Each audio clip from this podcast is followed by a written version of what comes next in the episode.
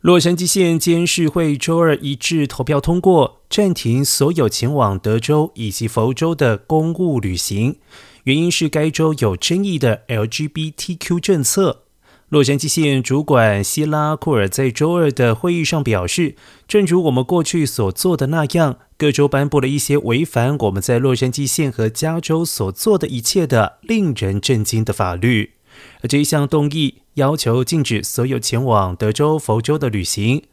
佛罗里达州州长德桑提斯最近签署了一项法案，禁止在幼儿园到三年级就性取向还有性别认同进行教学。而这一项政策被称为“不要说同性恋法”。而该法案提出之后，民众的强烈反对迅速开始。名人也在社交媒体上公开反对，而佛州的学生更是举行抗议，还有罢工。批评者认为，该法律将 LGBTQ 人边缘化，并且该法律的语言可以以一种导致教师完全回避科目的方式来进行解释。